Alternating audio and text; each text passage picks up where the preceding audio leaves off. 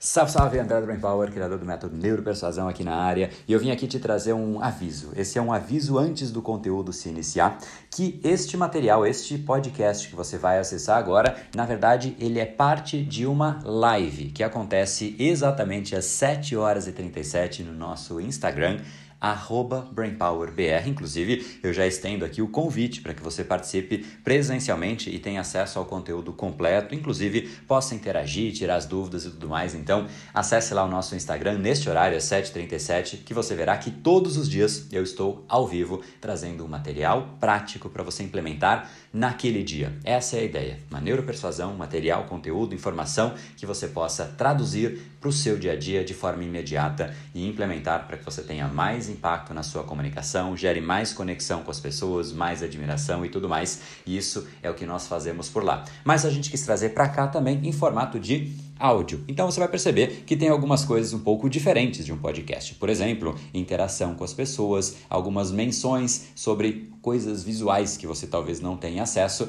mas o conteúdo ele não se perde. E para que você possa ter acesso ao que já foi veiculado, as lives que já aconteceram, a gente está deixando aqui alguns trechos. Então, repito, fica em forma de convite para que você acesse de forma completa. E vamos lá, agora direto para o conteúdo da live do dia.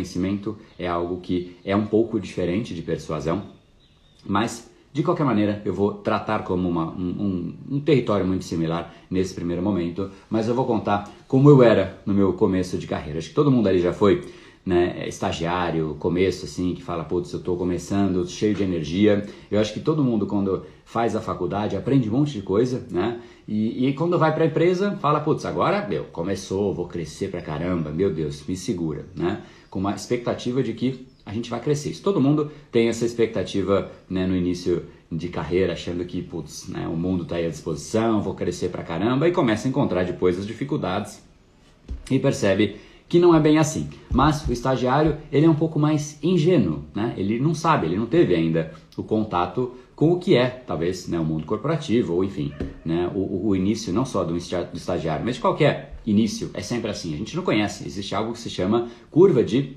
aprendizagem, né? E no começo, é, essa curva de aprendizagem, ela é cruel, né? E, e, nos torna ingênuos. Então, no meu caso, foi o seguinte, eu fiz é, FEA USP, né? Enfim, uma faculdade é, de administração, uma das melhores reconhecidas, USP, super difícil de acessar. Então, na hora que você vai, puta, eu vou pro, eu vou pro mercado de trabalho, meu, sai da frente, meu, é nós, né? Pá, vem cá, vem em mim. E, e aí comecei a, a, a mandar, né, mandar o currículo e tal, e eu comecei o estágio já no primeiro semestre. Logo, cara, tá, começando a faculdade, já comecei estágio porque eu queria começar a ter contato, queria de fato né, mais desse, desse mundão aí, e eu queria realmente crescer. E, enfim, e aí fiz alguns estágios e tal, e tava lá num, num deles, né? Foi na Johnson Johnson's. Foi uma empresa que depois eu fiquei, cara, muito tempo, passei por grandes marcas lá, praticamente todas as marcas, né? Todas é muita, mas é porque tem muita marca Johnson's, né? Uma empresa com, com um portfólio de marcas muito, muito robusto. Mas enfim, eu tava lá né, na Johnson's e eu queria que você percebesse é, como, né? Como isso talvez ainda esteja acontecendo com você tá? Mas vamos lá.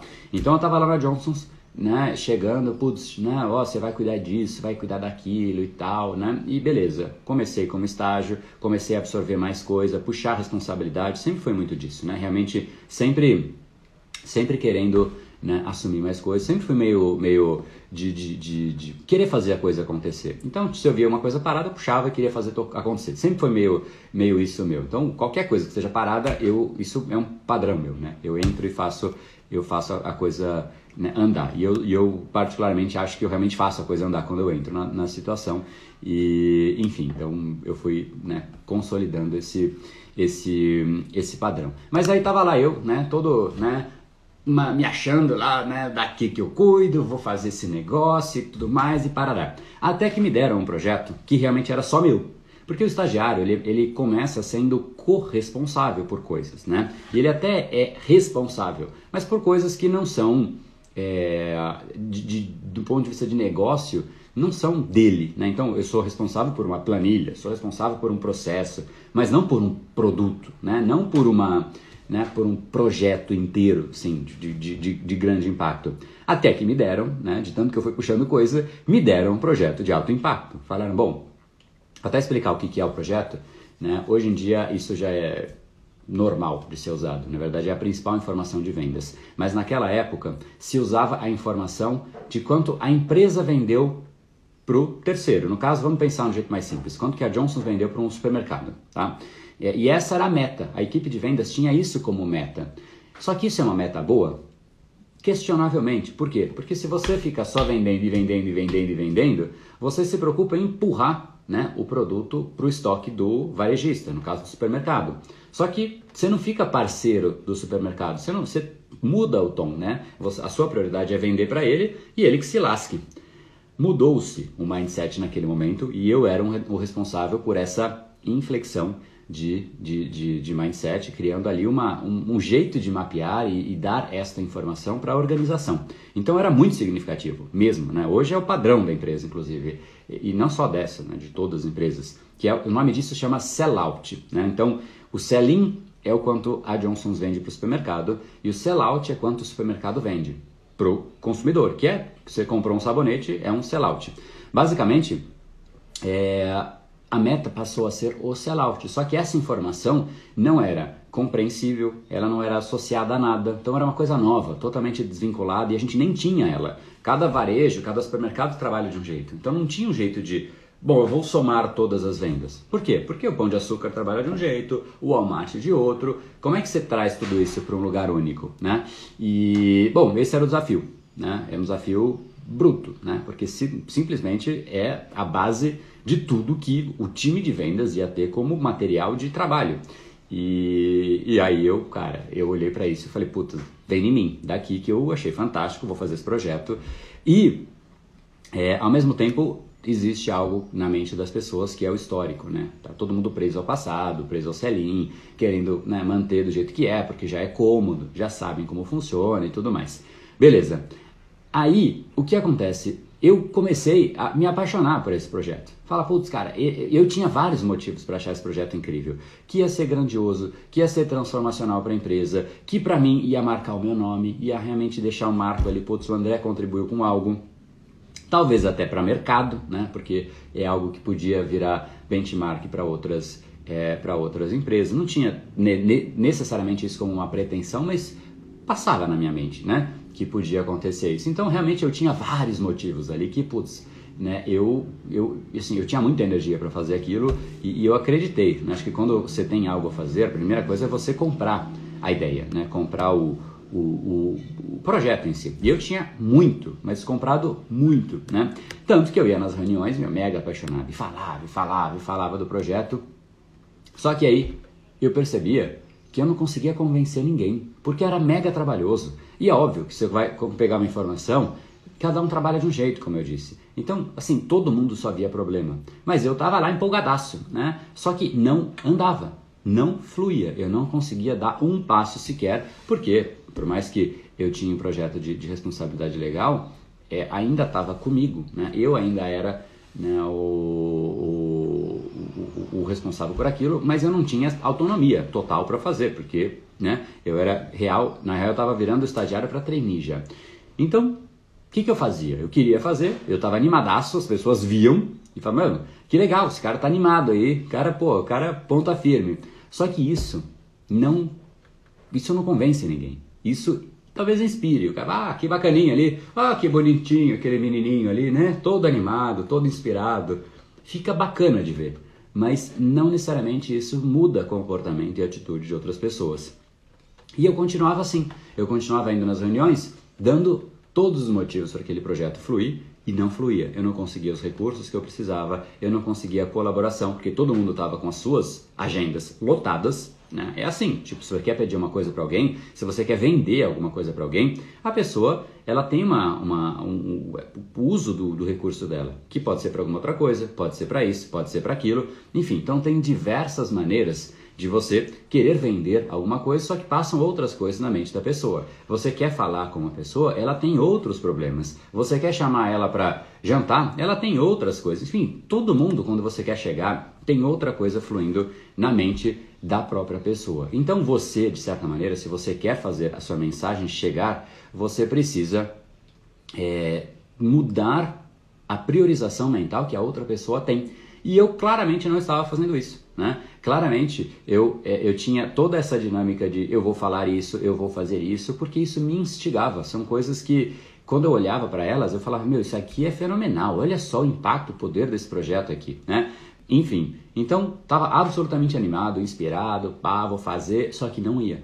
Uma trava que era brutal não conseguia, não conseguia atenção, eu não conseguia recurso e eu não conseguia é, a priorização das pessoas, porque eu precisava do time de TI para uma coisa, eu precisava da equipe né, de, de, de, dados da companhia para outra, enfim, precisava de tudo, né, de todo mundo, da equipe comercial para dizer o que, que eles precisam, que tipo de informação, como organizar. Então eu estava nessa trava. Eu absolutamente animado, eu sabia que era transformacional o projeto, mas mesmo sendo transformacional, ninguém dava atenção. Quem aqui, e fica como reflexão, quem aqui não acha que poderia melhorar muito a empresa em que trabalha? Poderia realmente agregar muito mais? Quem aqui, se for um profissional né, do mundo corporativo, se é um profissional liberal, por exemplo, ou um nutricionista, sei lá, quem aqui não acha, como nutricionista ou outro profissional liberal, que não poderia contribuir muito mais com as pessoas que estão presentes ali diante de você na sua consulta? Muito mais, não é? Ou até mais pessoas ainda. Então, mais pessoas e contribuindo mais com essas pessoas. Quem aqui, como empreendedor, não acha que poderia realmente levar a mensagem para muito mais gente, muito mais clientes, muito mais engajamento com você, com a sua marca, com o seu produto, com o seu serviço? Claramente, né? Claramente a gente sempre pode mais. E talvez você esteja numa trava que é a que eu estava lá atrás. E, apesar de óbvio, o que eu percebi foi simplesmente da água para o vinho a mudança.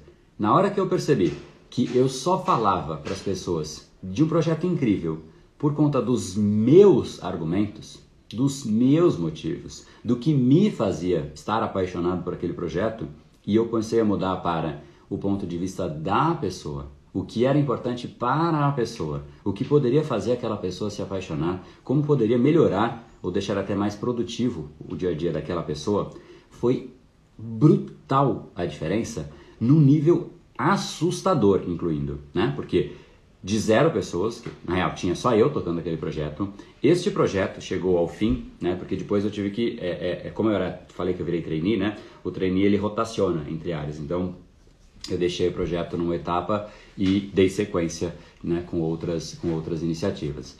É, mas na hora que eu fiz essa inflexão e na hora que eu saí, esse projeto ele tinha 27 colaboradores indiretos, ou seja, não que respondiam para mim, né? eram pessoas de outras áreas, era um time colaborativo de outras áreas, mas todas respondendo tipo dotted para mim, né? Quem é do mundo corporativo sabe o que, que é isso. Tipo, neste projeto eu coordenava né? Então, um trainee coordenando gerentes, era um negócio surreal isso. Tipo, eu me achava demais, me sentava na reunião já, sabe uma sensação gostosa de responsabilidade? Enfim, 27 pessoas. Além disso, eu consegui, eu fui o único trainee ali que conseguiu recurso para fazer esse projeto. Então, a gente contratou uma empresa que montou um sistema, montou, né, é, não era aplicativo na época, hoje seria muito melhor se fosse, eu vejo como se, se fosse um aplicativo ali na época seria muito melhor, mas ainda estava engatinhando essa coisa, o celular não tinha essa, esse, né, essa, esse poder que ele tem hoje, né, de tudo tá muito fácil, muito rápido e tal, mas enfim, montamos um sistema né, com tudo. E a gente começou, dado que tinha toda essa inteligência de 27 pessoas de áreas diferentes, a gente conseguiu basicamente concatenar todas as informações da empresa naquele sistema. Então a gente juntou, só para dar um exemplo, quem não é do mercado não vai entender, mas está tudo bem. Né? A gente começou a juntar informação de Nielsen. Né? Nielsen mensura participação de mercado, né, a gente começou a juntar com o Euromonitor, que pega um pouco mais visão abrangente do que está na casa do consumidor. A gente pegou o Scantrack, que é uma coisa mais de né, tempo real ali, o que de fato está vendendo. Enfim, juntamos um monte de informações de mercado, mais as informações internas nossas, mais uma série de informações que são abastecidas pela equipe de vendas quando está na loja, incluindo a equipe que vê a reposição, tipo, ó, oh, tá com ruptura, tá com isso. Cara, foi um negócio incrível, né? Incrível que foi feito. E não saía do lugar de repente virou um negócio incrível, megalomaníaco, do ponto de vista de uma, do nível de responsabilidade que eu tinha, do tempo que eu tive para fazer aquilo, né, foi megalomaníaco o processo e a, o resultado, né? Tipo, não foi assim, foi legal, né? Foi megalomaníaco. Eu não lembro exatamente, são, são alguns níveis que uma, um profissional pode ser avaliado.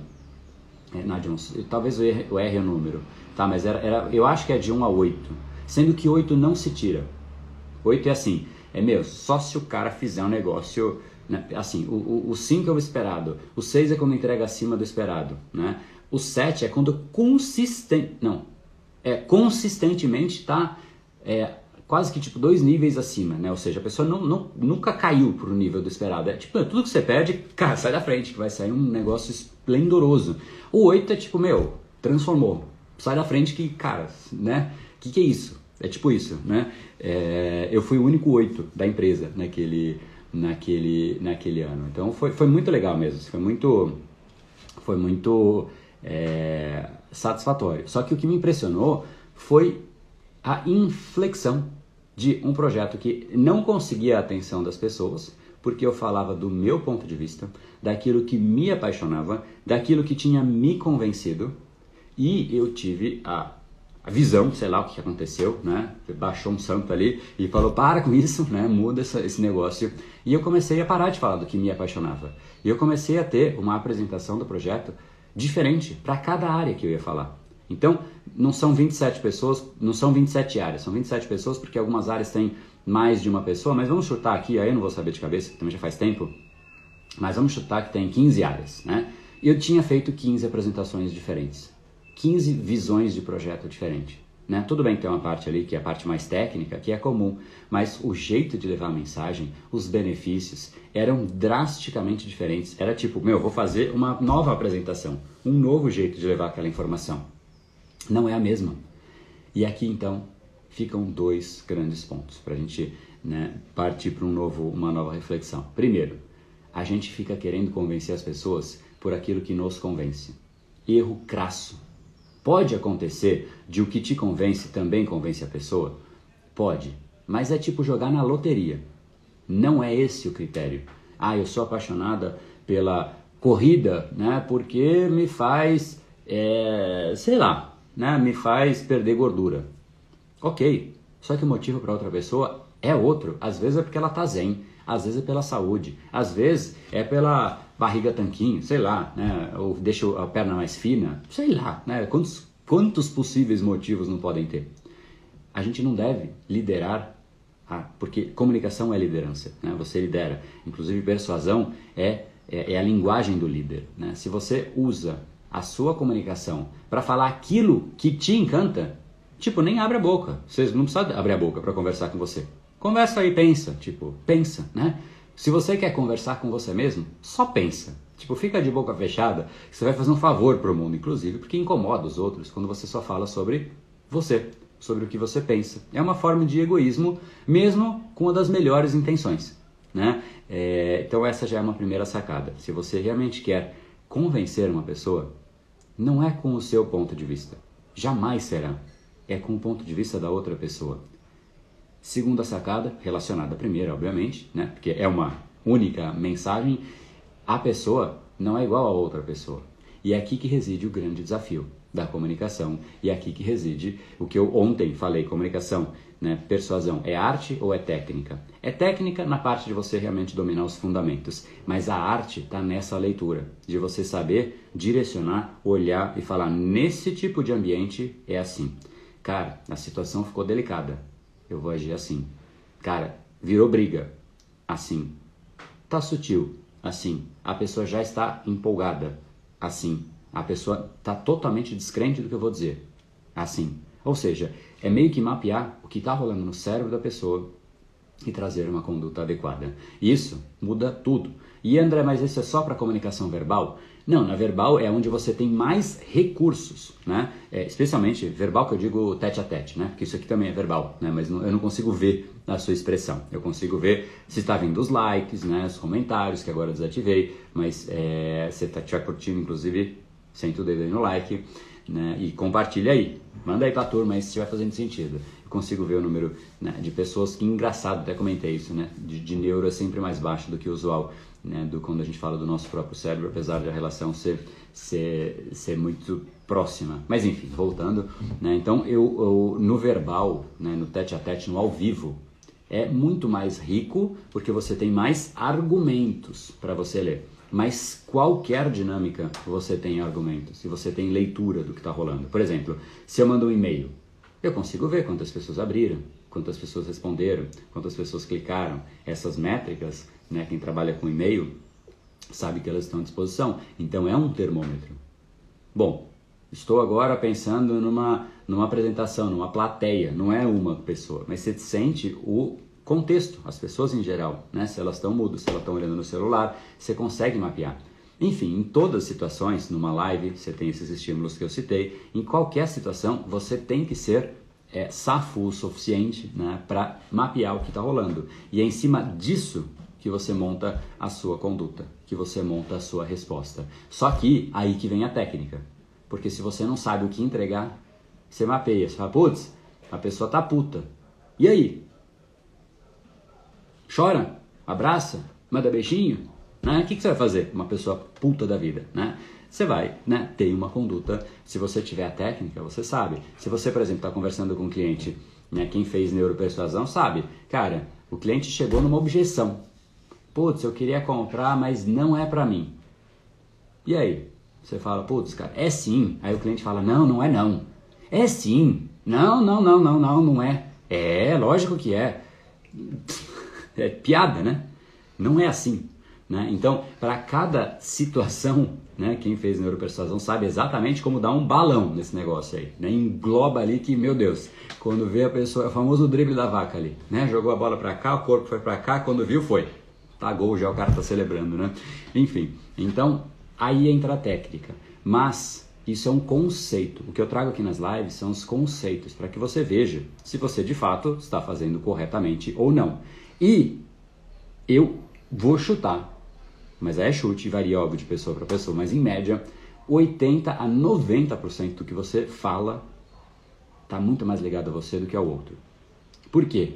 Porque você tem uma rotina corrida.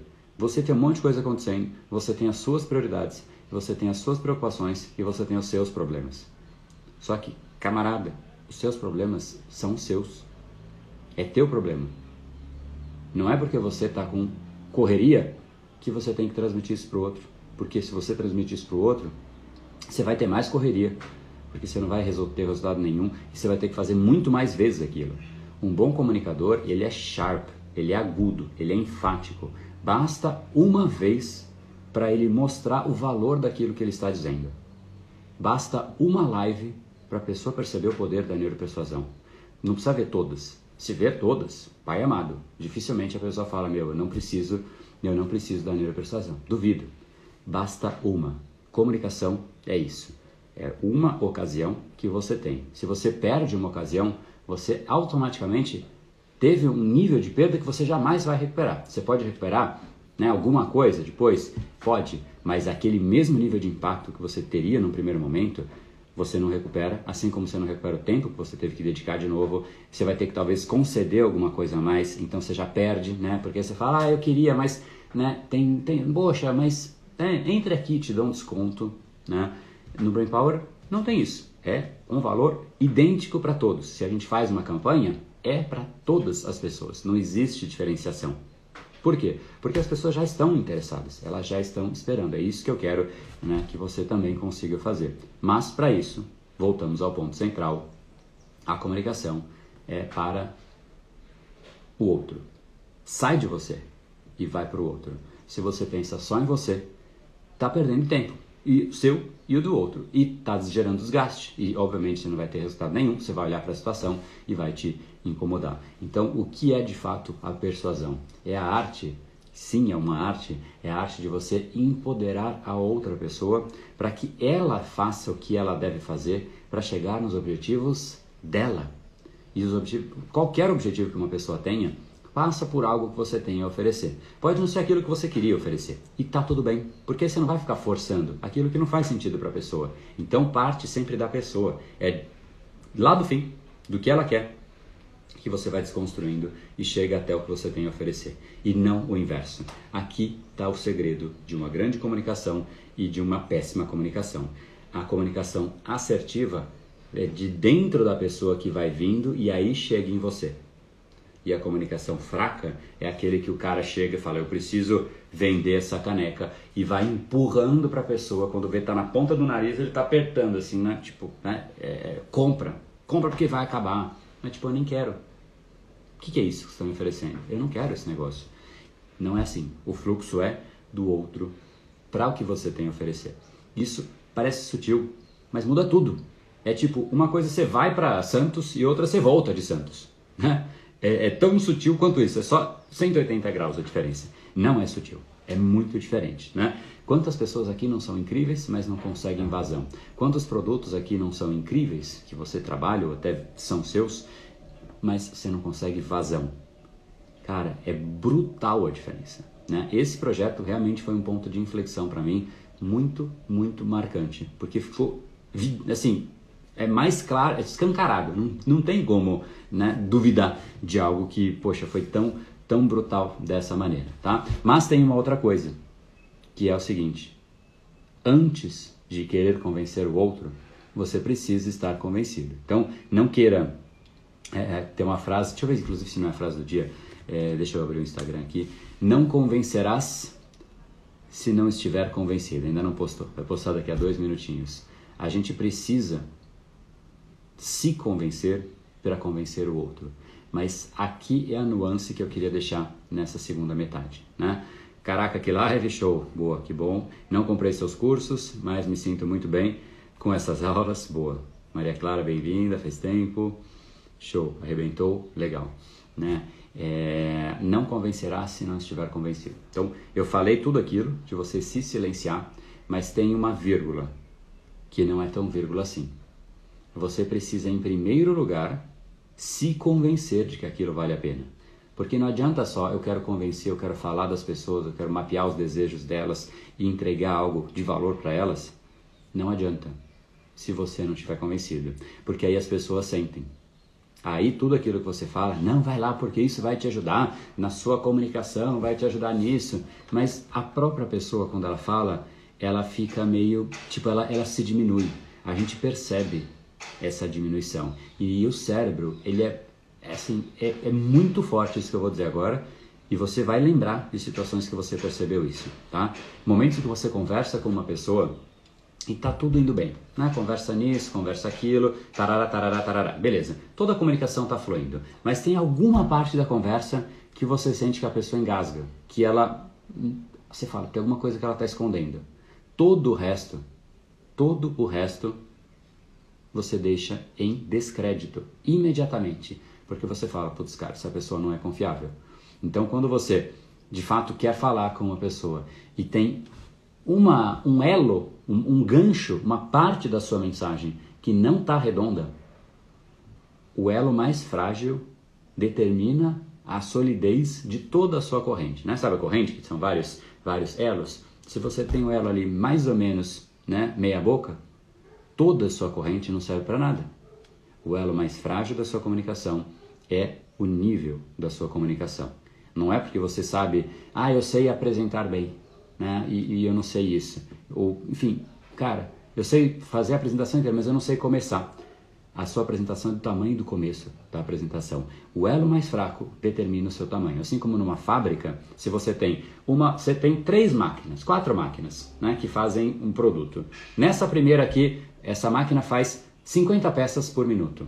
Essa segunda aqui faz 60 peças por minuto. Essa faz 70 peças por minuto. Então, 50, 60, 70. Essa última faz 10 peças por minuto.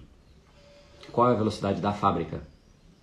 Quantas peças saem por minuto da fábrica? 10. Por causa dessa última máquina aqui. Não importa se tem uma que faz 50, outra 60, outra 70. 10. Se você tem uma parte da sua mensagem que está baixa, é ali que está o nível da sua comunicação por completo. Então, mapear e saber exatamente aonde a gente está errando é onde de fato a gente tem que fazer adaptações, tá? É, o curso tem módulo dedicado à comunicação interna? Não, aí é o Brain Lab. Tem um treinamento inteiro sobre você lidar com o seu cérebro e conhecer o seu cérebro. Neuropersuasão é sobre o cérebro de uma outra pessoa exclusivamente, tá? Você está viciando o pessoal nessas lives pela manhã. Que bom, né? Um indicativo de que, de alguma maneira, a persuasão de fato está dentro dessa comunicação de quem vos fala, né? Já fui aluno do Neuro e foi uma virada na minha vida. Olha só, Maria Eugênia Gomes, firme, ó. Vou até dar um print aí. Boa, quem mais fez aí? Agora eu entendi aonde eu tenho errado. É isso daí. É, aqui mais. Uma hora, sempre um show. Boa, Denise. Boa, boa. Gratidão aí. Preciso aplicar isso na comunicação com o meu filho. Deixa eu ver só se a frase saiu aqui, ó. Ah, essa frase é muito boa. Ó, adoro essa frase. O tolo. Vamos ver quem é tolo aqui, ó. Cara, é exatamente o que eu falei, né? É uma frase de Robert Oliver, tá? O tolo, ela é grande, vai ser difícil. Tem gente que gosta de digitar, mas essa é meio grande. O tolo tenta me convencer com as suas razões, mas o sábio, o sábio me convence usando as minhas próprias razões. Robert Oliver. Por que, que eu não li essa sua frase antes do meu projeto, Robert? Poxa, Robert, chegou tarde, né? Tive que descobrir sozinho. Pois é, né? O tolo tenta me convencer com as suas razões. O sábio me convence usando as minhas razões. É a mesma coisa? Não. É outro, outro jogo, né? Drasticamente outro jogo. E estou usando, fazendo lives e apresentando, aplicando várias coisas, show de bola. O curso Neuropersuasão é demais, para mim foi a virada. Olha só, gratidão, muito bacana. Está viciando mesmo, estou amando esse vício. É, André, você é pica, gratidão.